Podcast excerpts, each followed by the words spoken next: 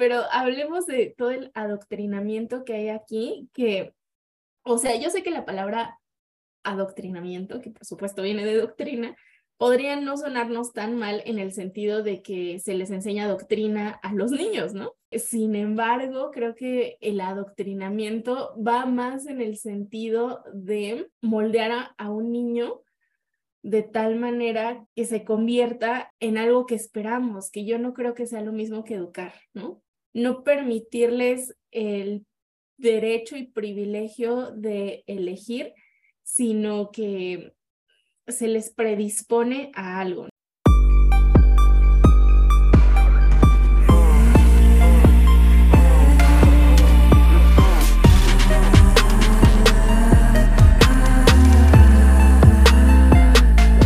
Hola, ¿qué tal? Bienvenidas. Nosotras somos Feministas, un podcast de mujeres drag. Somos un grupo de mujeres cristianas y feministas que buscamos reencontrarnos con la verdad que nos hará libres, desde el cuestionamiento de lo establecido y la búsqueda de cielos nuevos y tierras nuevas, a partir de los ojos de mujeres. Quédate con nosotras y disfruta de este espacio de reflexión irreverente, provocador, liberador y deconstructivo a partir del cuestionamiento de la fe y la sana doctrina, a la luz de temas de literatura, historia, cultura, psicología y mucho más. Nosotras somos Maleni, Carolina y Fernanda. Y estamos aquí porque queremos. Comenzamos.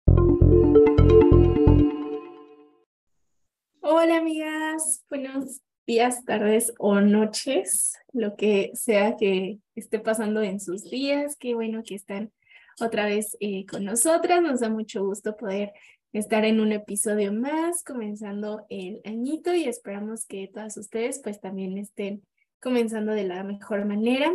Les deseamos un año muy rebelde, muy feminista y muy lleno de paz, de salud mental. Y pues bueno, el día de hoy el tema que vamos a tratar es acerca de las infancias.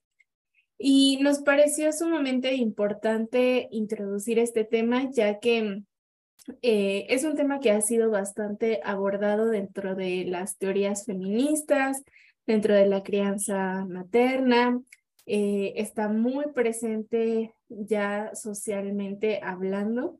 Creo que se está viendo un cambio muy importante en la manera en que percibimos las infancias y por supuesto que todos los temas eh, nos incumben dentro del aspecto religioso, teológico, eclesial, bíblico, etc.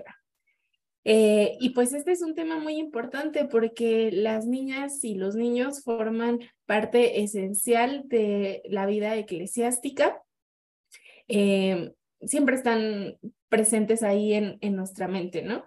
Eh, la pregunta es cómo, cómo los percibimos, cómo están presentes en la vida diaria de la iglesia, en los planes que se hacen, qué tanto, en qué medida les contemplamos y desde qué óptica.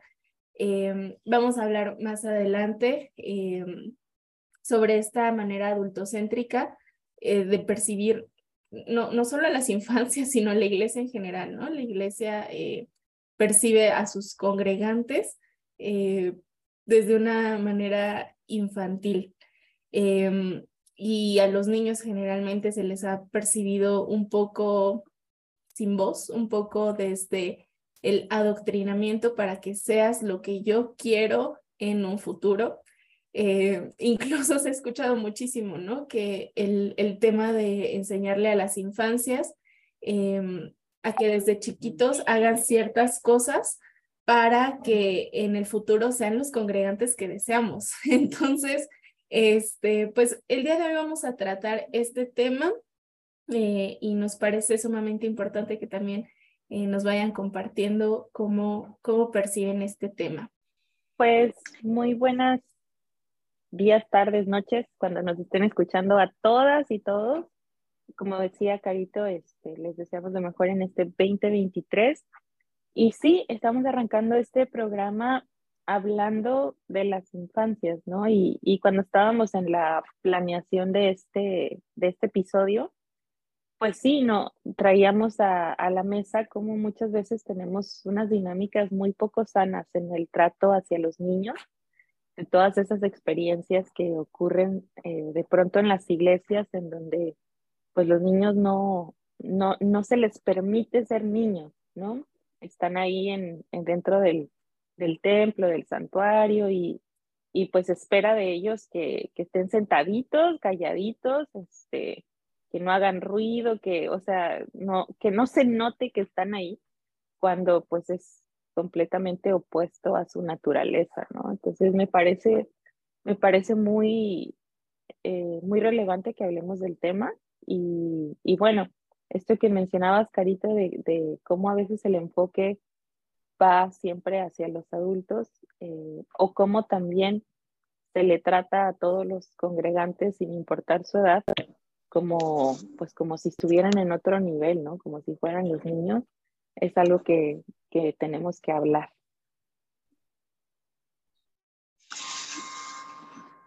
Sí, claro. Y bueno, creo que mmm, hablar de las infancias, hablar de, de, las implicaciones que tiene para, pues sí, justamente para los adultos, porque creo que constituye, se constituye en un choque o, o en una serie de, de cosas dadas por hecho, como si ser adultos nos diera este, la capacidad de decir que está bien y que está no, cuál es lo aceptable, cuál no, y a lo mejor algunos o algunas de quienes nos escuchen dirán, pues así es, o piensen que así es, o hasta este momento han pensado que así es, pero justamente este episodio tiene esa este, finalidad de ponernos a cuestionar esos este, estándares, esas normas establecidas del funcionamiento social, de comportamiento de cada uno de los sectores que existen y cómo eh, justamente el adultocentrismo es lo que nos hace creer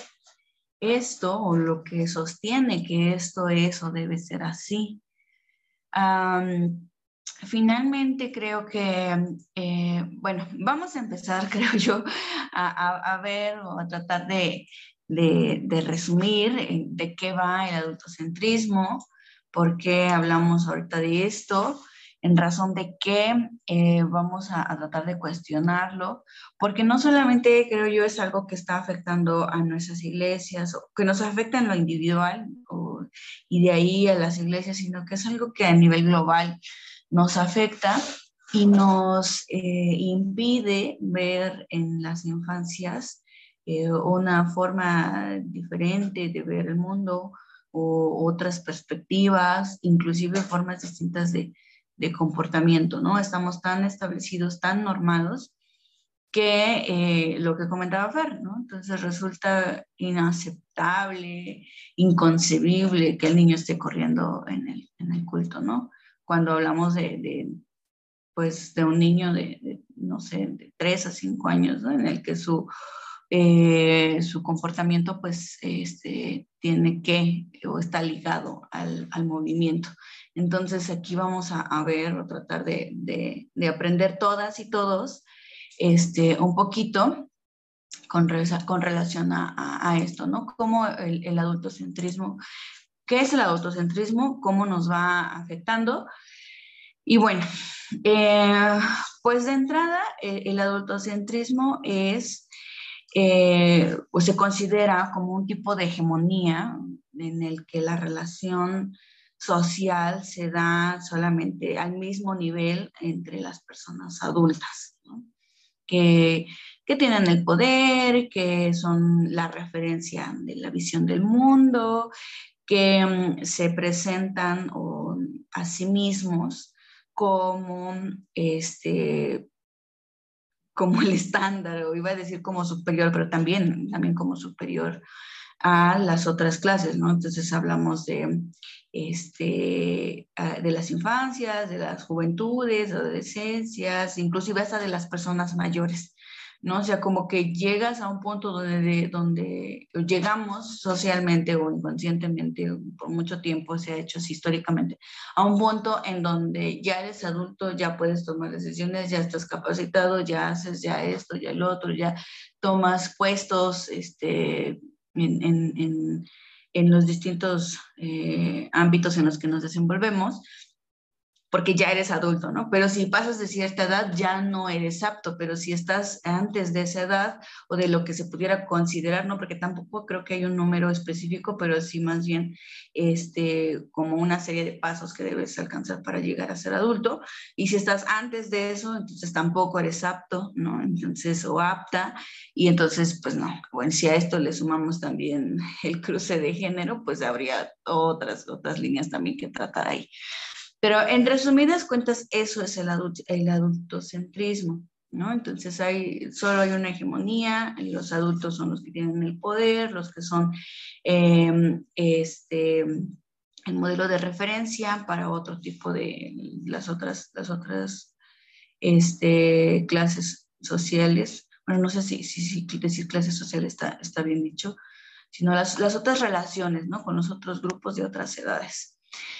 ¿Y cómo podemos identificar el adultocentrismo en nuestro diario vivir? Bueno, hay algunas frases así muy comunes en cuanto a que vamos a poner, por, eh, ejemplo, una reunión en donde los niños o niñas preguntan sobre alguna situación o sobre algún tema y la respuesta es, eh, eso es cosa de adultos, tú no lo vas a entender, ¿no? Este, aún no lo entiendes, aún no te voy a decir. O cuando das una indicación y le dices, hazlo porque soy tu madre, o porque soy tu padre, o porque soy el adulto, porque soy tu maestro, tu maestra, y punto, ¿no? Este, tu trabajo es obedecer no, no entiendes, no contradigas, eh, obedece, cállate, y ese tipo de cosas. Entonces ahí es donde podemos entender que también eh, se va manifestando estas, eh, este adultocentrismo, ah, sobre todo esto de, de, eres muy pequeño, pequeña para entender, y no tengo por qué, por qué darte explicaciones, no tengo por qué explicarte, estás muy pequeño para hacerlo, pero no somos capaces de acercarnos eh, o tener una proximidad más este, em, asertiva de poder eh, tratar de entender que es otra forma de mirar al mundo.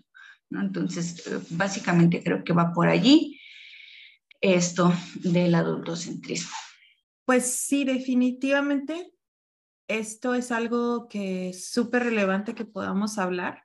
Este, yo creo que de todo lo que esto implica y sobre todo de cómo esto afecta pues las relaciones dentro de las iglesias. Me parece a mí que eso es muy importante, pero también creo que todo esto se conecta justo con, con un cambio que estamos experimentando en este tiempo, ¿no? Estamos este, ahorita en una etapa en la que ese tipo de, de acercamiento hacia los niños, pues ya no está siendo tan, tan vigente ni, ni tan usado ni nada, ¿no? O sea, ahorita lo que estamos viendo que ocurre más es el, la crianza positiva, ¿no? Y, y, o la crianza respetuosa. Y yo no sé si ustedes ya habían escuchado hablar de, de esto, seguramente sí, eh, y sobre todo las que son mamás o planean serlo pronto, seguro ya se echaron ahí una, una breve investigación al respecto. Pero, pero bueno, me gustaría compartirles lo que la UNICEF eh, define como, como la crianza respetuosa o positiva, que básicamente es la crianza que tiene una mano respetuosa, amable y amorosa, que al mismo tiempo puede ser firme sin ser violenta y por el contrario es, una, es un tipo de crianza que es segura y confiable, ¿no? Hemos escuchado muchas veces que ejercer la mano dura es lo, pues lo, de, lo que se tiene que hacer con nuestros hijos, ¿no? O sea, hay que criarlos con mano dura.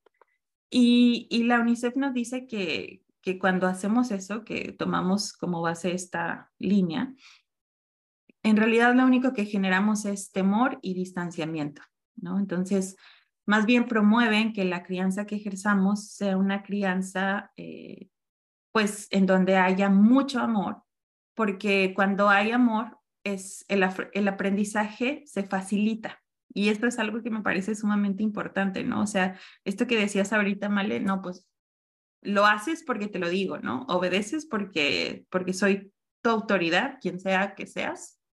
Sin explicación y sin amor, pues va a resultar como algo muy difícil de hacer y que siempre va a haber ahí un, un, obstáculo para hacerlo, ¿no? Pero cuando lo hacemos desde el amor, explicando por qué, eh, los beneficios que hay en, en hacer cierta cosa o en no hacer cierta cosa, pues resulta muchísimo más eh, atractivo para un niño seguir esa, esa línea, ¿no?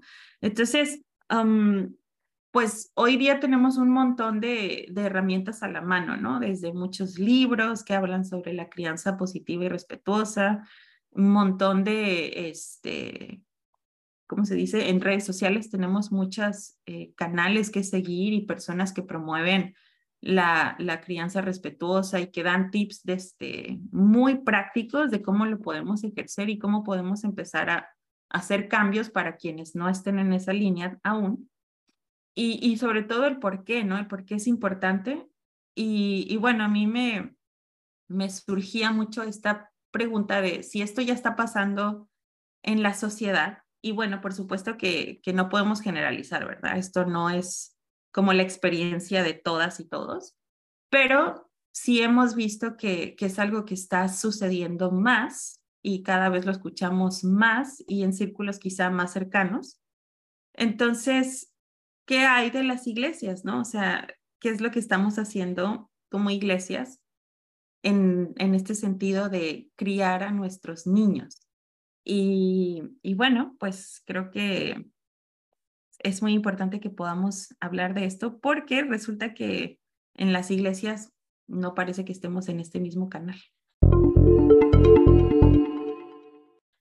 Híjole, sí, no sé cómo sea el acercamiento desde sus iglesias porque yo estoy segura que hay personas que están trabajando muy arduamente eh, con, con las infancias y con los programas que hay dentro de nuestras iglesias.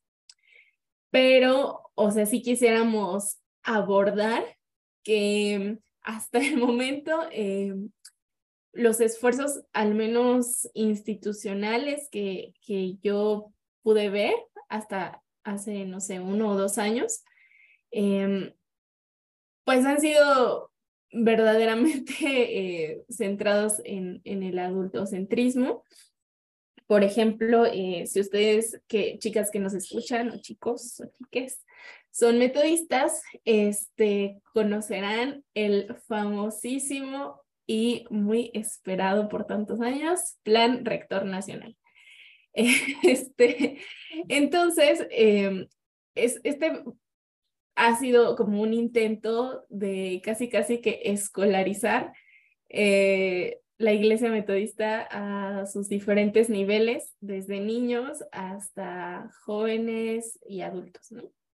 Entonces, hay como un plan eh, educativo para que eh, las infancias pues puedan conocer distintos temas desde bíblicos hasta teológicos y doctrinales, este, y pues salgan como bien capacitados, ¿no?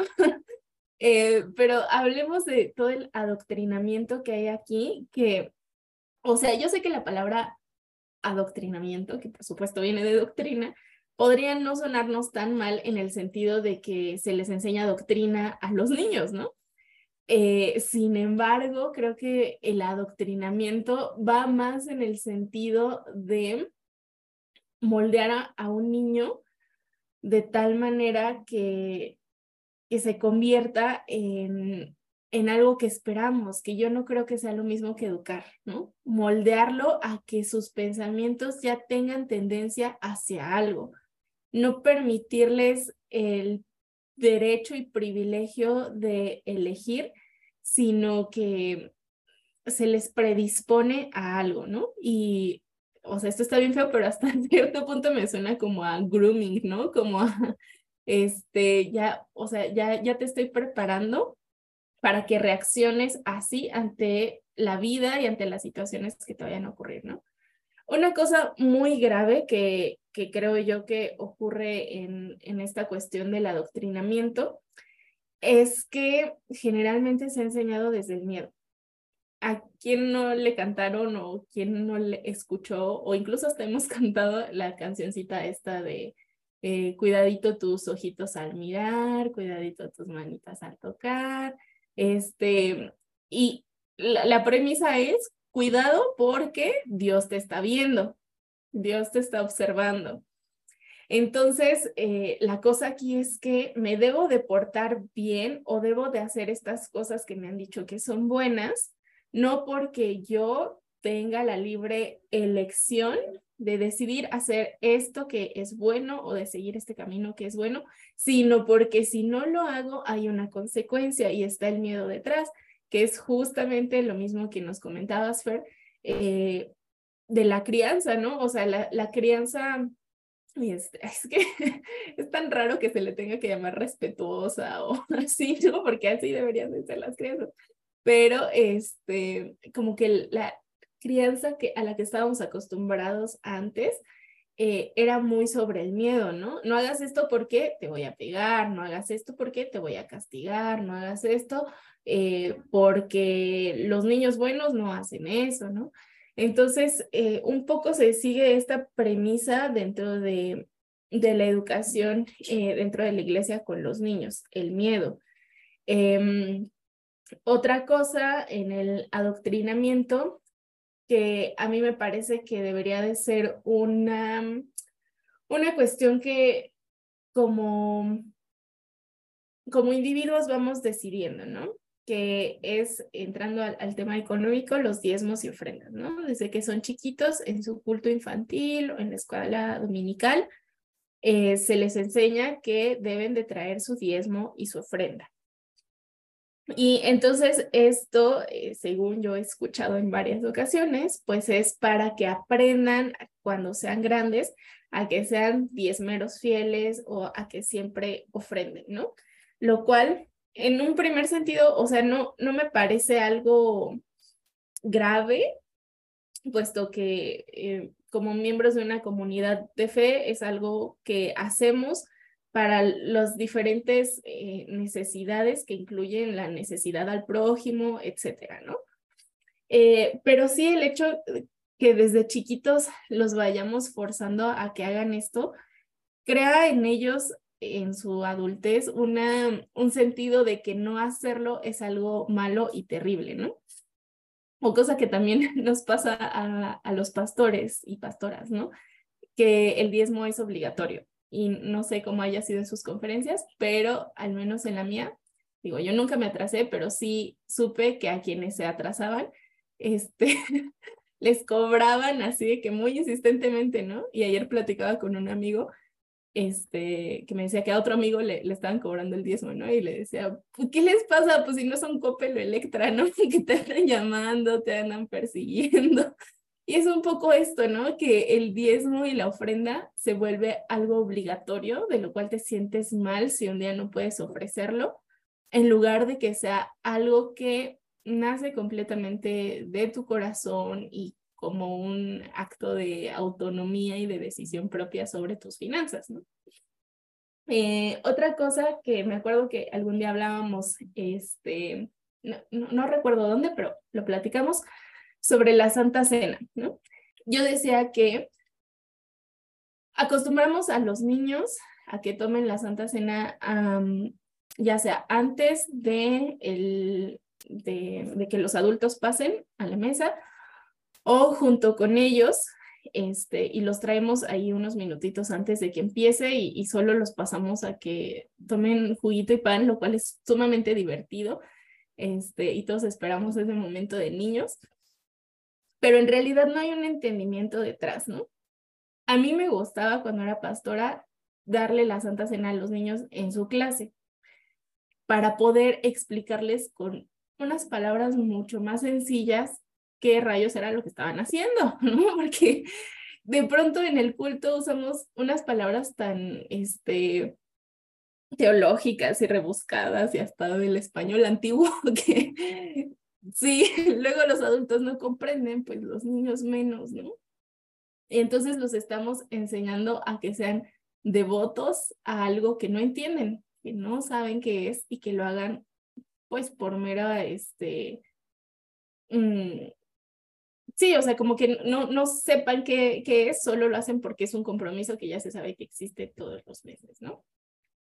Como por eh, tradición, ¿no? Ándale, sí, por tradición, exactamente.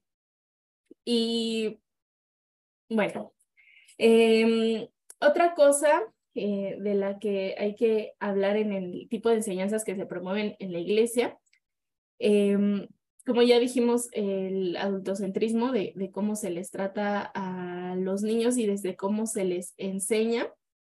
Em, como que rara vez nos ponemos a verdaderamente preguntarles a ellos cuáles son sus necesidades.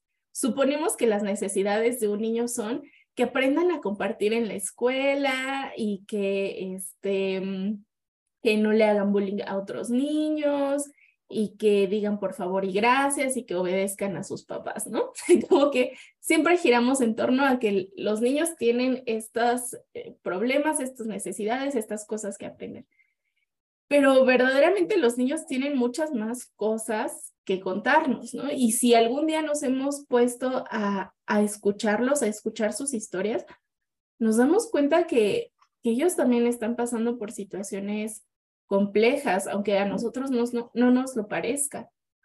O a veces sí, ¿no? Porque en casa se viven situaciones complicadas.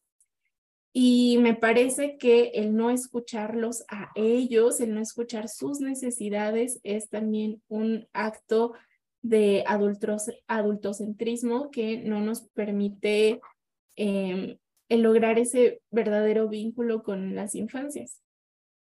Eh, y hablando de esto, eh, algo que, quisiera traer a la mesa porque yo soy fan, fan, fan. Hay un teólogo y educador y, y filósofo llamado Rubén Alves, que amo con todo mi ser y por favor si algún día pueden leer algún libro de él, tiene este, muchos como escritos pequeños que son muy fáciles de leer, son muy entendibles este, y él tiene un, eh, un escrito de algo que la verdad cuando estaba en el seminario me encantó y traté de aplicar muchas veces en mi vida pastoral, que es la teología del juego. Entonces, eh, básicamente aquí Rubén Alves pone como premisa que, como ustedes saben, Jesús este, en, en algún momento habló de que para poder entrar al reino de los cielos, pues hay que ser como niños, ¿no? Y nos hemos eh, cuestionado muchas veces y, y, platicado sobre qué significa ser como un niño. Y Rubén Malves lo aborda desde el juego. Y aborda cosas que pudieran parecer como muy superficiales, pero que en realidad van mucho más allá de la vida eclesiástica o personal sino que eh, yo creo que es hasta para la política y muchas cosas, ¿no? Em, él habla de que cuando uno es niño, el juego es una de las cosas más importantes, ¿no? Y cuando crecemos, cuando somos adultos, se nos olvida jugar, se nos olvida tomar a la vida como un juego. Y esto no implica eh, no ser responsables de nosotros mismos, ni mucho menos sino que él, él nos dice que el juego no es una actividad productiva, porque no tiene por fin alguno producir algo. El fin del juego es el disfrute, el goce, el placer, porque es muy divertido jugar y se siente en el cuerpo, te ríes, te duele la panza, este, te sientes cansado de tanto correr, pero al final de cuentas estás muy feliz de estar jugando o, creas eh, roles en donde eres uno, pero después puedes cambiar y, ahora yo soy el policía y ahora tú eres no sé quién, ¿no? Entonces, el, el juego es algo que nos permite simple y sencillamente disfrutar. Y mm, los niños lo tienen muy claro. El juego es un juego y cuando se acaba, podemos jugar después a otra cosa, ¿no? Los adultos no lo hacemos así. Eh, entonces, Rubén Alves habla de que em, pues debería de ser algo que esté mucho más presente en nuestra vida y en nuestra fe y en nuestra espiritualidad. El tomar las cosas como un juego en el sentido de que el fin no es producir, el fin es disfrutar. Y es algo que dentro de la iglesia y la teología como que se nos ha enseñado mucho, ¿no? Que debemos producir. ¿Para qué hacemos campañas de evangelismo? Para ganar. ¿Para qué este, tenemos un, un plan de acción que, que se debe de completar al final del año? Porque debe de haber resultados, ¿no? Y al final de cuentas se nos olvida el, el goce, el disfrute, el el aquí y ahora de el sentir y Rubén Alves también aborda un, un poco la corporalidad, ¿no? En el sentido de que somos cuerpo y somos alma y somos mente, todo en uno solo y todo debe de sentirlo, ¿no? Y todo debe de disfrutarse. Entonces, bueno, en ese sentido creo que eh, me gusta interpretar este, este mandato de Jesús de ser como niños desde el juego. Por supuesto, hay muchas otras formas desde las cuales abordarlo y si quieren, este, me, me pueden comentar ahorita qué, qué otras formas piensan que se puede abordar este tema. Y por último, pero no menos importante, eh, hablemos de los materiales que existen en nuestras iglesias. Como ya dije, en la iglesia metodista oficialmente tenemos el PRN, el Plan Rector Nacional, que muchas iglesias lo siguen al pie de la letra, otras no tanto, y son castigadas por ello. Pero eh, son materiales. Carito, la, y la iglesia no castiga, Carito. No, no tienes razón, no, pero sí te nombran ahí en la conferencia de distrito, ¿no? Esta iglesia no está siguiendo el PRN. pero bueno, al final de cuentas, si ustedes le dan una ojeada, es un material que yo agradezco el esfuerzo de quienes pusieron mucho empeño y tiempo y conocimiento en hacerlo, eh, pero que al final de cuentas es un poco de lo mismo que hemos visto durante todas nuestras infancias, ¿no? Y que si vamos ahí, seguramente es lo que me enseñaron a mí y a Male y a Fer desde que éramos chiquitas. Em, y los personajes femeninos brillan por su ausencia, ¿no? Eh, y hemos hablado muchas veces que incluso con los adultos, eh, pero también con los niños, cuando se abordan personajes femeninos, generalmente es para hablar sobre la obediencia, sobre la sujeción a Dios, ¿no? Eh, y... O también, perdón que te interrumpa, Caro, pero también de, del mal ejemplo, ¿no? Que nos pueden brindar, del antiejemplo de lo que no se debe hacer. Claro, sí, o sea, quien no ha escuchado es la esposa de Lot para saber que, que ser desobediente es, es muy malo, ¿no? Que eso no se debe de hacer y otra vez con el miedo. Y, o sea, hemos escuchado, por ejemplo, creo que hay una escuelita bíblica de vacaciones que se llama eh, los, los héroes de la fe, algo así, ¿no? El, el, tema es de superhéroes. Por supuesto, pues que ahí están que Pablo, que Pedro, que Abraham, ¿no? nos enseñan de los patriarcas, pero de las mujeres no se habla. Entonces, eh, pues también desde niñas crecemos em, poniendo a los personajes masculinos como el ejemplo de ser incluso, ¿no? Se nos dice que queremos llegar a ser como el varón perfecto. Entonces, eh, las mujeres no, no están contempladas Em, en, en, la parte educativa de la iglesia y es algo que pues que debemos empezar a tratar y que si ustedes que nos escuchan son maestras o maestros de escuela dominical o de culto infantil, pues las invitamos a que puedan empezar a, abordar estos temas con las niñas y los niños, porque también los niños tienen que, que escuchar y saber que las mujeres estamos presentes en la Biblia y en la iglesia y que todas y todos somos parte de. Pues mira, Carito, has dicho muchas cosas muy importantes. Eh, algo que quisiera enfatizar un poquito es la cuestión del adoctrinamiento, ¿no? Este, cierto que a veces pensamos que no es una palabra tan negativa, porque pues tiene como la doctrina ahí, ahí dentro, Pero algo que me parece muy importante es, es justo eso que mencionabas, ¿no? Que el, el adoctrinamiento justo consiste en que enseñamos algo sin, sin dar muchas explicaciones y, y, lo enseñamos porque así debe de ser, ¿no? Y cuando se pregunta, pues, ¿por qué? Pues porque así ha sido siempre, porque eso es lo que, lo que le gusta a Dios, ¿no? Y empezamos a, a, asumir que nosotros conocemos completamente la voluntad de Dios y, y, se, y creo que para mí el problema más grande es que se cae en una manipulación que puede ser muy peligrosa y muy nociva para, para todos y todas, ¿no? Entonces, eh, justo esa, esa forma de crianza, ese estilo, eh, es lo que genera, ¿no? Gente que no cuestione a su alrededor, gente que solo siga las reglas.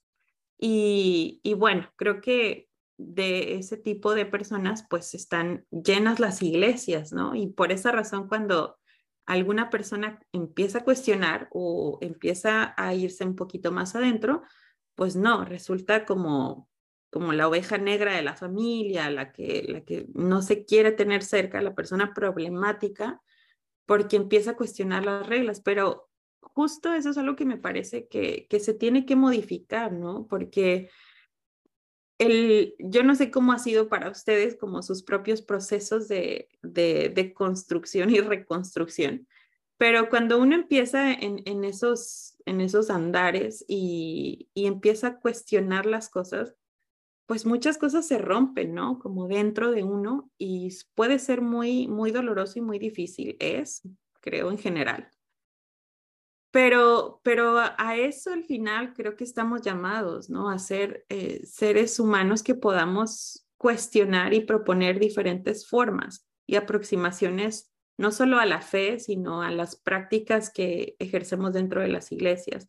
Entonces, eh, por esa razón pensamos que el adoctrinamiento es, es algo nada positivo, muy peligroso y que definitivamente es una cosa que se tiene que dejar de hacer en las iglesias, ¿no? O sea, si, si seguimos las reglas, y seguimos a Jesús, es porque estamos convencidas y convencidos de que eso es bueno para nosotros y eso lo queremos hacer, no porque tengamos miedo, culpa eh, de lo que nos pueda pasar.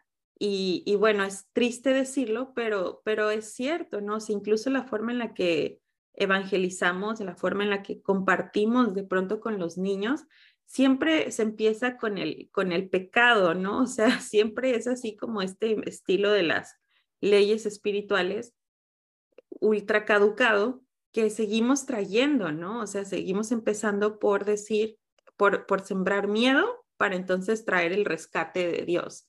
Y, y, creo que eso es algo que, que necesita ser modificado, porque incluso las nuevas generaciones ya no les está resultando nada atractivo seguir este tipo de modelos. Entonces, e, es para pensarse, ¿no? Si las iglesias queremos seguir eh, existiendo y viviendo como, como comunidades que pueden presentar a la sociedad un espacio beneficioso y de transformación, eh, necesitamos hacer modificaciones muy grandes en nuestro acercamiento a los niños y a los jóvenes. O sea, eso es un sí o sí. Y, y bueno, pues lo que mencionabas también de los, de los materiales para niños, es cierto, ¿no? O sea, aquí, por ejemplo, en Estados Unidos hay diversidad de materiales, ¿no? Que uno puede comprar. No tenemos así como un, una especie de PRN que sea normativo seguir para las iglesias. Eh, existen muchos materiales, pero no existen muchos materiales para niños enfocados en personajes femeninos, ¿no? No, no hay esta parte que es sumamente necesaria porque yo no sé cómo ha sido su experiencia dentro de las iglesias eh, como pastoras en el momento en el que tuvieron esa experiencia, pero al menos en mi experiencia casi siempre he tenido más niñas que niños en los grupos, ¿no? Entonces, o sea, muy similar a lo que pasa en las iglesias, ya como adultos, ¿no? Tenemos muchas más mujeres en porcentaje que hombres, y aún así, eh, a las mujeres nos cuesta mucho trabajo responder la pregunta, ¿qué personaje de la Biblia es el personaje que te ha impactado más? Y, no podemos mencionar a una mujer, ¿no? O sea, a mí me gusta mucho hacer ese ejercicio con, con mujeres y cuando les hago esta pregunta, muy, muy, muy pocas pueden contestar un personaje femenino de la Biblia, porque pocas veces se predica de eso, pocas veces se, se hacen estudios bíblicos de eso, y, y, se va transmitiendo a las nuevas generaciones y eso es justo lo que queremos transformar, ¿no? Mira, yo, yo sí quiero, creo que precisar algunas cosas, posiblemente difiera un poco con ustedes en algunos aspectos, a lo mejor y por las precisiones, solo o las precisiones que yo quiero hacer y que tiene que ver con el tema de la, de la doctrina o el adoctrinamiento. Que en esencia yo no considero que la doctrina sea mala, o sea, hablando en términos muy, muy, muy generales, ¿no? O sea, la doctrina como ese conjunto de ideas que te identifica o que enseñas o, conceptos básicos que este, pueden ser transmisibles o un tipo de materia o hasta ciencia, ¿no? Según la definición que trae el tema o la palabra, perdón, doctrina. Entonces allí creo que creo que no, no, no pudiéramos así, o al menos yo, no, no pudiera decir como que la doctrina del todo es mala o, no debería hacerse o no debería llevarse, porque hablamos de principios eh, básicos em, internos, ¿no? Ah, situándolo dentro de la iglesia, pues hablaríamos de que son enseñanzas este, básicas algo así como nuestra propia ética cristiana y la transmisión de, estos principios o valores. Sí creo que es un problema cuando volvemos a la doctrina un acondicionamiento y quería como hacer así como enfática en, eh, eh, en lo peligrosa que es la doctrina cuando es un acondicionamiento. Cuando la forma de enseñar nuestros principios básicos o, nuestras eh, ideas que nos distinguen o que nos, nos hacen ser quienes somos, a partir de, una, de un acondicionamiento, entonces vamos a tener esta tendencia de no hacer críticas a las personas, de no, porque pues ni siquiera, o sea, ya ahorita nos vamos a situar en los niños, pero es, es, es generalizada, ¿no? Puede ser generalizada este, este acondicionamiento de, evitar que haya, este, que haya crítica al respecto, que haya raciocinio, que haya este, y que simplemente tengan que seguir, porque así es, así siempre ha sido y así seguiremos. Y entonces eso me parece que eh, pudiera ser lo que se vuelve este, una, un, problema, lo que se vuelve un, este, pues algo muy, muy peligroso. Eh, sobre todo para que no nos, dejemos o no, no, nos vayamos pues con la idea de que pues de que hay que satanizar a la palabra doctrina o que hay que desecharla, ¿no? O sea, creo que tiene una acepción mucho más amplia, pero al situarnos, creo que dentro de la iglesia, pues de pronto nos puede, nos puede, podemos este, conducirnos a, solamente entenderlo desde, desde allí. Ahora, quisiera como hacer esta mención porque sí creo eh, que al menos en, mi, en, mi, poca experiencia de la diversidad de, lugares a los que uno llega, eh, sí hay, hay creo que hay, como decía Carito, hay mucha gente que pues está entrándole con todo al trabajo en las infancias de nuestras iglesias, que se está preparando, que toma sus cursos, que muchos de ellos son maestros y maestras de profesión, que este, pues toman este compromiso con, mucho, este, pues con, mucho amor, con mucho énfasis. Eh, y me parece que sí hay, ¿no? O sea, sí también hay gente que, que le está que, que, le está, lo está dando todo, ¿no? Y que está realmente comprometida y que está haciendo, pues, pues está buscando también su propio, su propia deconstrucción, porque a mí también me parece que esto de hablar de, las infancias y de hablar de la crianza respetuosa es una deconstrucción, no solamente de entender cómo son los niños, sino de entendernos a nosotros como adultos y adultas hoy en día, que nos pueda permitir tener un acercamiento con las infancias desde ligarnos a nuestra propia infancia o reconciliarnos con la propia infancia que nosotros o nosotras tuvimos. Y esto nos lleva a una especie de catarsis también, o sea, de, una, eh, de, un vernos, de un reflejarnos en nuestros niños y niñas de una forma eh, más, más, más próxima, más, más cercana, eh, a partir de conectar con nuestro niño interior o con nuestra infancia este, en el pasado, que por supuesto tiene completas repercusiones en nuestro presente. ¿no? Y lo comento porque creo que también como eh, parte de la crianza respetuosa, sobre todo para quienes hemos tenido o tenemos hijos, es todo un reto, ¿no? O es un reto diario, un reto deconstructivo total que sí nos implica poner límites y consecuencias. Eso también creo que es importante porque así como generamos hábitos de hay que lavarnos las manos, hay que lavarnos los dientes, hay que bañarnos, hay que recoger juguetes, hay que, o sea, yo lo hablo desde mi experiencia, pues, y desde, desde ese crear hábitos, eh, creo que, creo que la, la práctica dentro de la iglesia, pues también se centra en eso. Creo que el problema está cuando creamos estos hábitos, es como si yo le dijera a mi, a mi hija, ¿no? Te vas a lavar los dientes porque si no te lavas los dientes, te voy a dar una golpiza, ¿no? O entonces, crear hábitos desde el miedo, creo que ese, ese sería, o ese, ese es en mi perspectiva, el error, la falta, este, lo erróneo, o sea, lo que no se debe hacer. pero hablar desde las consecuencias, o sea, yo creo que, que sí, sobre todo eh, creo que desde la enseñanza también bíblica o pastoral, ¿no?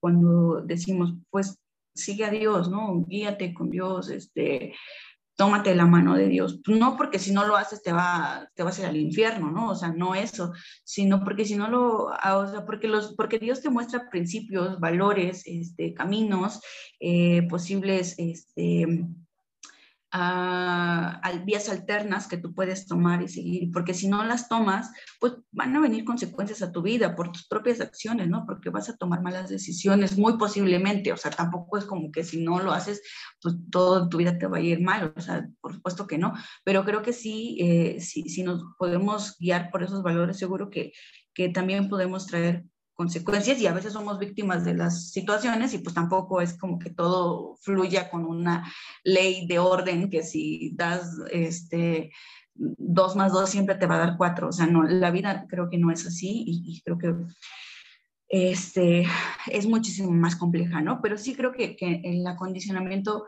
a partir del miedo, de, del infierno, del pecado, de, de Dios te observa, de todas estas cosas, o sea, no trae como consecuencia ningún acercamiento hacia Dios positivo, ¿no? Al contrario, creo que va a ser negativo, creo que va a traer mm, malas consecuencias a la vida cristiana de quien sea que, se enseñó así o que haya sido enseñado así. A este, y, había un había un tiempo que estuvo circulando por ahí una imagen o un meme o no sé, en donde este, aparecía, habían así como varias imágenes juntas y aparecía este, Jesús tocando y diciendo toc toc y entonces alguien abría y decía hola cómo estás y entonces era Jesús hablando con alguien y ese alguien de adentro decía bien y le decía déjame entrar y le decía no y entonces otra vez no ¿por qué no? Este, ¿por qué no me dejas entrar? porque no quiero? pues déjame entrar porque si no para salvarte y entonces decía para salvarme de qué? pues de lo que te voy a hacer si no me dejas entrar ¿no? entonces a veces enseñamos a ese Cristo así, ¿no? O sea, de que deja entrar a Jesús porque si no, a tu corazón, porque si no, todo te va a ir mal y te vas a ir al infierno. Y entonces es como de, o sea, me va a salvar de lo que no me va a hacer si no lo dejo entrar. O sea, viene como en esa misma línea errónea, ¿no? O sea, algo que está como muy muy, en el acondicionamiento, simplemente lo dejas entrar y ya. Y si le dices que lo aceptas, o así con tu boca literal, porque así de pronto es la práctica para algunas personas, entonces si no lo haces, pues ya estás perdido, ¿no? Entonces, ese tipo, creo, o sea, quería como hacer esas precisiones, no sé si, si, si me doy a entender, no sé si, si a lo mejor pudiera existir que, que, diferimos en algunos aspectos o a lo mejor solo era necesario precisarlo, este, y creo que también lo cual es puede ser muy enriquecedor para todas nosotras y para también quienes nos escuchan, ¿no? Porque de pronto creo que es parte de, de, nuestra, de nuestro camino de constructivo, ¿no? Escucharnos, escuchar a otras, a otros. Este, yo creo que, eh, perdón que te interrumpa, Male, este, me parece muy, muy bien que hayas hecho la precisión. No creo que Caro y yo estuvimos, eh, quisiéramos decir que la doctrina es mala. Este, nunca iba por ahí la, la idea, ¿no? La intención no era decir que, que, no debemos tener doctrinas porque pues eso sería como totalmente opuesto a, a nuestra identidad como, como gente que pertenecemos a una, a una religión, a una iglesia, a una denominación, ¿no? Pero creo que estamos en, en ese sentido, estamos coincidiendo en que más bien es la, son las formas ¿no? en las que se enseña este conjunto de, de doctrinas, este conjunto de enseñanzas, la manera en la que se transmiten, ¿no? Que es justo eso, desde la condición, desde el miedo, eso es lo que yo creo que nos parece eh, peligroso y nos parece negativo. Esa es la parte. Pero qué bueno que lo precisas, porque si, si en algún momento se entendió que estábamos diciendo mueran las doctrinas, no iba por ahí. Gente, no, no, no queremos decir eso, para nada. Este, pero sí en, en, la parte en la en la que estamos, en la forma en la que estamos transmitiendo ese conjunto de enseñanzas, eso es lo que tiene que, cambiar. Y, eso es lo que, lo que se tiene que enfatizar justo porque yo no veo a, Jesús interactuando con la gente, con la diversidad de personas con la que interactuó, torciéndoles el brazo, ¿no? Este, no veo a Jesús que le haya dicho al, al centurión que le pidió sanar a su siervo, este, un montón de preguntas. A ver, pero ¿qué tipo de relación tienes con tu siervo? ¿Desde cuándo son amigos? Este, o, ¿cómo estoy seguro que ustedes no están haciendo nada malo? ¿Sí me entiendes? O sea, el centurión... Acéptame como tu señor. Acéptame para que entonces lo sane, exacto.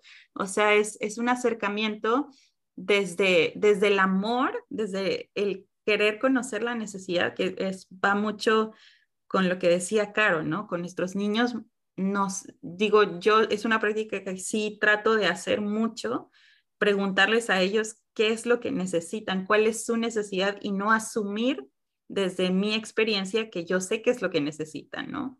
Entonces, igual Jesús no, no, no asumía, escuchaba, enseñaba, con, les daba la libertad, ¿no? De decir sí o no, no, no era un torcerle el brazo como el meme que describes, ¿no? Entonces, creo que como iglesias deberíamos estar como más en sintonía con lo que, con lo que Jesús decía y hacía.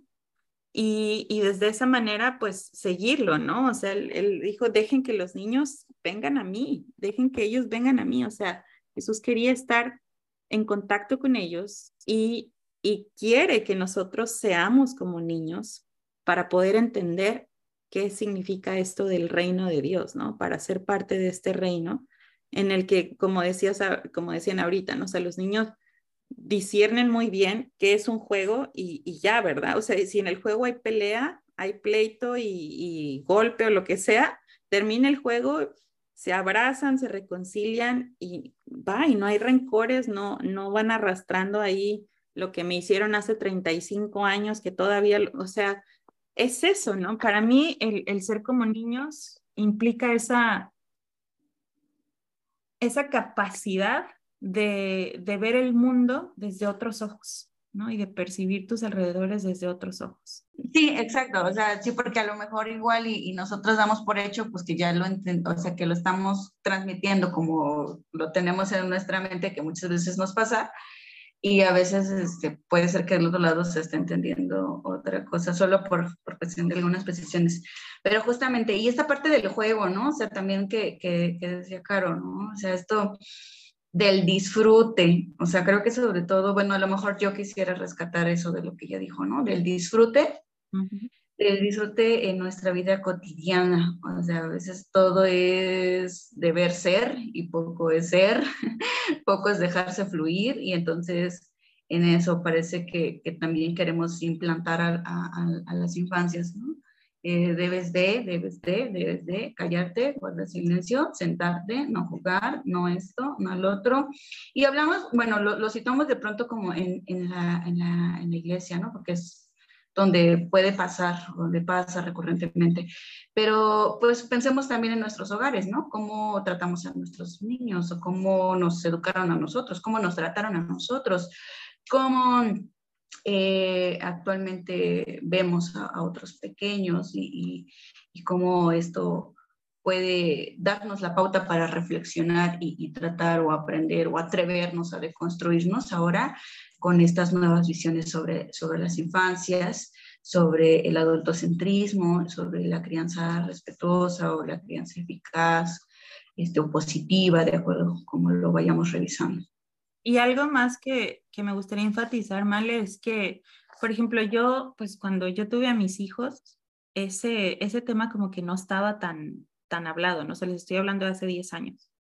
Entonces, eh, sí como que se empezaba esta práctica de que vas a tener hijos, pues infórmate, ¿no? O sea, empieza a leer, a investigar, pero yo honestamente no lo hice casi nada y, al principio como que el estilo de crianza que nosotros eh, hicimos, ejercimos, fue pues muy similar a lo que nosotros experimentamos cuando nos criaron, ¿no? O sea, de uno repite lo que aprende eh, o, desde la experiencia que tuvo, así es la tendencia.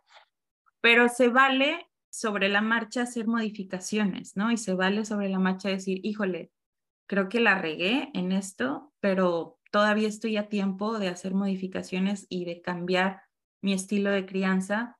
Y, eso también es muy válido y me parece a mí que, que es así como de, de valientes reconocer que no lo estás haciendo bien y hacer lo que tengas que hacer para, pues, para modificarlo, ¿no? Porque sí, o sea, yo no puedo así venirles a decir, darles la clase de crianza positiva, porque yo en un principio no, pues no, ni la sabía ni la ejercía, ¿no? Pero ya con el paso de los años que ya fui este, viendo cómo otras personas, qué otras personas leían y hacían, fue como que, ah, ok, o sea, esto se puede hacer distinto, o sea, esto se puede hacer desde otra manera. Y algo que, que a mí me encanta, porque es algo que se promueve en eso, es que cuando tú, tú te dirijas a un niño, te pongas a su nivel, ¿no? O sea, que, no, que ellos no te estén viendo así hacia arriba, sino tú bájate a su nivel y háblale como de tú a tú, ¿no? Algo tan, tan sencillo como eso puede hacer toda una diferencia, ¿no? Entonces, este, son, son pequeñas prácticas que uno puede empezar a implementar. Tampoco es como que, ah, ya escuché esto y tengo que modificar toda mi vida. Digo, poco a poco, pero sí se puede, ¿no? Aunque no lo estés haciendo así, se puede. Ándale. Y, y y, decir, ¿no? Que también, hace rato yo, yo misma lo decía, no es algo fácil, o sea, es algo de día con día, justamente por eso, porque a veces sí caemos en el error de, eh, de repetir los mismos patrones, ¿no? O sea, de, a veces, pues yo diría que hasta inconsciente, porque, porque es justo lo que te, lo, lo, que te metieron pues en la cabeza o cómo se tenía que hacer o cómo te trataron, entonces de pronto reaccionas de la misma forma este, pero por supuesto que decía también, pues es un, trabajo así como lo que tú acabas de decir, ¿no? Valiente, un trabajo de construcción personal, de trabajo diario, de conectar con su niño interior, de, este, o sea, muchas, muchas cosas, ¿no? Que quienes quizá para a nuestras fechas o en nuestros días tuvieron un, un acercamiento de una crianza así, ¿no? O sea, una crianza respetuosa, este, para ahora sea un poco más fácil, pero creo que en, en la mayoría obtuvimos una, una, crianza de mano dura, ¿no? Y yo creo, creo que todavía, pues, nuestros mayores a nosotros, pues, con mayor razón, ¿no? O sea, todavía lo vivimos más fuerte. Y entonces, ver que en la actualidad eh, preguntamos, a mí me sucedió no hace mucho que yo estábamos en una reunión eh, y entonces este, mi hija estaba así como, como entre que, lloraba y no sabía qué quería. No estaba haciendo berrinche, solamente estaba como sin descubrir exactamente cuál era la, la, sensación o el sentimiento que le generaba como cierta incomodidad. Y entonces yo la abracé y le dije, este, ¿qué es lo que quieres, no? ¿Qué quieres? ¿qué necesitas? Este, ¿Por qué estás así? Y estaba tratando de platicar con ella. Y entonces una persona de la reunión, un varón, dijo, este, ay, pero si en nuestros tiempos hubiera sido así, que nos preguntan qué queríamos, en nuestros tiempos nos daban y a poco nos estaban preguntando, obviamente con un tono, este, pues, este, desacreditando lo que yo estaba diciendo, ¿no? Precioso y así. Y entonces, pues, no estoy muy segura este, sí fui yo, porque lo tengo como vago recuerdo de que pues si le hubieran preguntado igual y ahora no haría esos comentarios, ¿no? Entonces eh, fue, este, el, igual se empezó a reír, o sea, yo no lo tomó así como, como malo, creo que tampoco fue así como un, un comentario así malvado, pero que, que, creo que de alguna forma sacaba, ¿no? Ese sentir interno, o sea, proyectó ese sentir interno. Entonces, cuando le hice ese comentario también se rió y así, yo creo que de alguna forma esas cosas nos, pues nos destantean de momento, pero sí nos hacen reflexionar. Y a lo mejor nosotros o nosotras hemos sido quienes hayamos hecho ese tipo de comentarios a veces, no sé, o sea, yo, yo creo que a mí en un principio me costó mucho entender cómo una crianza sin este sin este, porque yo también pensaba que era como una crianza sin, sin, sin límites, ¿no? O sea, cómo marcar un límite sin levantar la voz, ¿no? ¿Cómo, cómo marcar un límite sin esto? Eh, creo que es complejo, súper, súper complejo. Y cuando lo vas ahí diariamente y en uno de esas prácticas del día, de pronto, pues ya levantaste la voz y dices, chin, ¿no? O sea, sí creo que es un trabajo diario, diario, diario, este, y súper complejo. Pero bueno, como que guiándonos en esto, quiero compartir algunas, uh, algunas este, cosas, algunos tips que se pueden hacer para, para la crianza positiva. Ahorita que estamos hablando de esto y que a lo mejor podemos ir cerrando esta parte con eso y, y continuar con, con, la charla, que eh, tiene que ver con, decíamos, tratar de saber qué necesita el niño, ¿no? O sea, escuchar, y creo que las tres habíamos comentado esto, ser capaces de escuchar, no solamente como mamá, ¿no? Sino también como pastora o como este, maestra de escuela dominical o en las diversas actividades en donde ustedes se desenvuelvan, este, como eh, eh, aprender a escuchar, perdón, aprender a escuchar qué es lo que el niño necesita, qué es lo que este, está causando su su, su, dolor, su insatisfacción, su enojo, su lo que sea, ¿no? Tratar lo que decía Saltofer, de agacharnos, de ponernos al nivel y de escuchar o de hablar, ¿no? De, al ser o de ponernos como iguales, este, sobre todo tener mucha paciencia personal, trabajar nuestra paciencia como adultos y entender que ellos no reaccionan de la misma manera, no ven la vida de la misma manera, no entienden las cosas de la misma manera. Entonces tratar de entenderlos a ellos. Eh, de tener, decía, la paciencia, autocontrol, este, y por supuesto, al tenerla nosotros, nosotras, pues podemos ayudarles a que ellos lo tengan, pues si nosotros no, no, tenemos eso, muy difícilmente podremos ayudarle a que ellos lo consigan, ¿no? Y que es lo, uno de los problemas que caemos en, en, reprimir, ¿no? O sea, entonces es, cállate te doy más fuerte, ¿no? O sea, ¿a poco no alguna vez escucharon eso? Cállate te doy más duro o les tocó que les hicieran, entonces es reprimir, ¿no? Y bueno, este, aprender también a negociar. Son como algunos de los, de los tips que se, que se dan para, para la crianza o para la enseñanza eficaz también. Sobre todo porque dentro de las iglesias también apoyamos y fomentamos un tipo de crianza. Entonces, qué mejor que pueda hacer este y que nos podamos adentrar. Por supuesto que aquí damos así como atisbos, no vamos a poder abordar todo, pero sí que eso nos permita este, pues nos genere la inquietud y nos metamos a revisar un poquito más y a leer algunos artículos al respecto y ya eso nos puede dar más herramientas para, para hacer. Igual si alguien tiene pues alguna sugerencia, vamos a poder subirles, yo creo que ahí junto al, a, las publicaciones que compartamos con el podcast, este, algunos, algunos materiales que puedan servir para esto.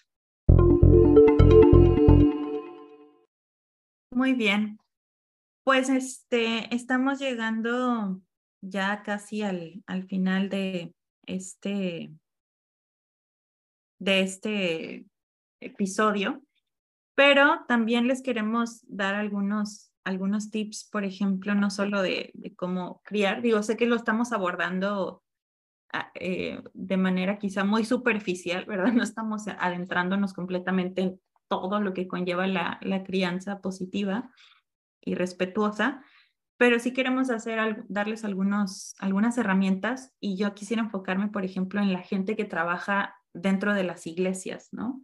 Este, para quienes servimos dentro de las iglesias con, en cualquier posición y si lo hacemos con niños y jóvenes aún más, este, algunos tips, ¿no? Y que van muy en relación con lo que decía Male, de, de hablarles siempre como en un tono amable, eh, interesarse genuinamente por ellos, demostrar ese interés por la gente, por los chicos y las chicas. Em, hablarles de manera respetuosa, ser paciente, dar, dar cabida al juego y a la, a la libertad de pensamiento, ¿no? O sea, de repente los niños son bien, bien ocurrentes, son muy creativos y, y dicen cosas que de pronto pueden, pueden hacer un choque con nuestro, nuestro adulto señor súper respetuoso y propio. Entonces, este, darla, dar los espacios y no, como que no asustarte por lo que puedan decir, para mí eso me parece que es muy importante. De pronto hacen preguntas fuertes, preguntas que, que así como, ¡ah! pero no, no, no, reaccion, no reaccionar así, ¿no? Sino tomar, hacer más preguntas. Te preguntan algo y, por, qué, por qué te interesa eso y cuéntame más de dónde surgió esa, ese interés, ¿no? O, no sé, este,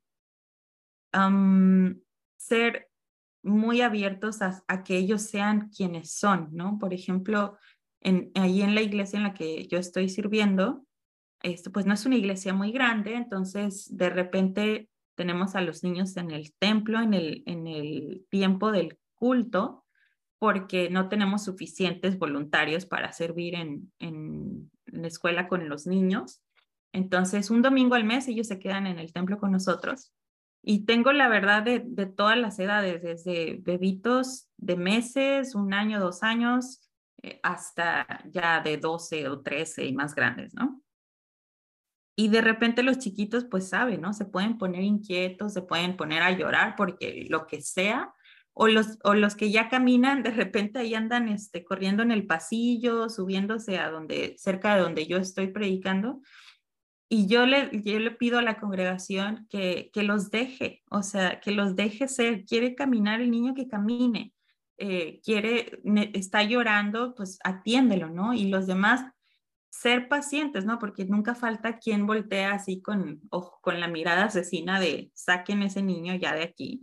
O sea, no, no, si, si no les hacemos sentir que este es su espacio, que este es su, su lugar, pues, ¿qué es lo que queremos, no? O sea, muchas iglesias están así desesperadas por tener nuevas generaciones en, sus, en, en su gente como para que hagamos este tipo de prácticas que pueden resultar muy dolorosas y muy incómodas para los padres, ¿no? Entonces, este, pues eso sería lo que yo podría decirles. Hay que, hay que tomar los entrenamientos que se puedan tomar, hay que buscar este, las herramientas y si no te sientes muy preparado, habla con tu líder, habla con tu pastor para que te puedan dar más herramientas de cómo trabajar con los niños. Y, este, y pues nada, eso es lo que yo pienso que, que podemos tomar en cuenta para quienes trabajamos en la iglesia con niños y, y pues con adolescentes. Sí, ya por último, eh, si ustedes no son este, ni pastores, ni maestras, maestros, líderes, este, ni, ni trabajan en, en algún área así directamente con, con infancias, eh, pues sí somos seres humanos, ¿no? Entonces, em, creo que estas cosas que acaban de mencionar Fer y Male, eh, pues también las podemos eh, presenciar en nuestra vida diaria y me parece muy importante que como individuos, por el simple hecho de ser seres humanos, también em, aprendamos a respetar a las infancias. Em, creo que hay ya como varios videos em, de, por ejemplo, a las personas les molesta mucho que cuando toman un vuelo o cuando van al cine o a algún lugar así donde se supone que debería de estar silencioso o vas a pasar muchas horas, haya este, niñas o, niños y estén, ya saben que pateando el, el sillón de adelante, llorando, etcétera, ¿no? Eh, pero pues seamos conscientes que, en teoría, eh, nosotros al ser los adultos somos capaces de regular nuestras emociones. Los niños están aprendiendo a hacerlo y es muy complicado para ellos. Entonces, quizá para el bebito que está atrás de ti sea imposible controlar sus emociones porque algo le molesta. Y si para ti es tedioso tomar un vuelo, imagínate para el bebito, ¿no? Este, o, o viajar en, en la combi o en el camión, ¿no? Si para uno es tedioso, ¿cuánto más para un pequeño? Entonces, eh, pues nosotros sí podemos regular nuestras emociones, nosotros sí podemos buscar en qué distraernos, este, entonces, pues seamos conscientes, empáticos. También em, yo quisiera agregar que con las mamás, porque yo, yo no soy mamá, pero, ay amigas, o sea, de verdad yo las admiro muchísimo, ¿no? Ayer veía un, un video de una chica en TikTok que contaba que, que estaba jugando con su hija y de pronto su hija que tiene como dos añitos, algo así, le metió una mordida en la boobie y luego trae la espalda y ella se puso a llorar y así a sacar todo, ¿no? Y yo pensé, o sea, si yo fuera mamá, seguramente yo me hubiera enojado con la niña, ¿no? Y Dios me libre de levantarle la mano porque, ¿por qué me muerdes, no? o sea, qué difícil actuar ante situaciones así y las mamás están dando lo mejor de sí mismas, o sea, lo están intentando muy duro, ¿no? Como para que lleguemos uno que no tiene hijos, que no sabe por lo que están pasando, a criticar sus maternidades, sus formas de crianza, pues, o sea, ya de por sí tienen mucho con, con sus propios procesos como para que uno se ande metiendo, ¿no? Entonces, si tienes este, alguna conocida a tu alrededor que, que este, es mamá y que está criando, pues no cuestiones sus métodos, ¿no? En, en el sentido de que, por ejemplo, mi hermana, este, a, a mi sobrina la traía sin zapatitos, ¿no? Y, y, todo era que pisara el suelo descalza y así, y ya nos explicó las implicaciones este, que tenía, ¿no? Eh, pero en la familia siempre había quien estuviera diciendo, no, pónganle zapatos, esa niña parece, este, no sé, le estaban criticando, ¿no? Ay, pobrecita, ni tienen para comprarle zapatos, así, le, trataban de hacerle burla a la mamá de cualquier cosa, ¿no? Eh, o que no les dan azúcar, ¿no? Y no, no, sí, pero que pruebe, que no sé qué tanto, que no ofrecerles pantallas, sí, para que se distraiga respetemos, ¿no? La forma en la que las mamás están criando. Y pues ya, amigas, ese sería eh, mi consejo para que actuemos como individuos ante las infancias, seamos muy pacientes y recordemos que nosotros somos los adultos, que nosotros sí podemos regular nuestras emociones y que aunque sea complicado, este, pues siempre podemos tratar, ¿no? Y este, algo que se ha escuchado mucho últimamente es que las películas de Disney y Pixar y así se están enfocando ahora en que las familias le piden perdón, ¿no? A, los más pequeños. Y creo que es algo que no debemos de pasar por alto. O sea, obvio que podemos equivocarnos, obvio que podemos perder el control en algún momento, pero también podemos pedirles perdón a las y los pequeños, ¿no? O sea, ellos también pueden saber que nos equivocamos, que lo que les hicimos no estuvo bien y que deseamos no volver a hacerlo. Y pues ya, amigas, muchísimas gracias por este tiempo que compartieron con nosotras. Recuerden que vamos a estar subiendo junto con el, el episodio algunas dinámicas, preguntas para que puedan participar y si ustedes tienen algo que contarnos este, o algo de lo que quieran que hablemos, pues ya saben que siempre están abiertas nuestras redes sociales. Eh, pueden encontrar el podcast como Feministas en todas las plataformas de podcast y a nosotras como Mujeres RAG en Facebook e Instagram. Sí, pues, pues igual, ¿no? Agradecer que nos escuchan, que estamos ya pues empezando el año, igual vamos a tener por ahí algunos otros temas.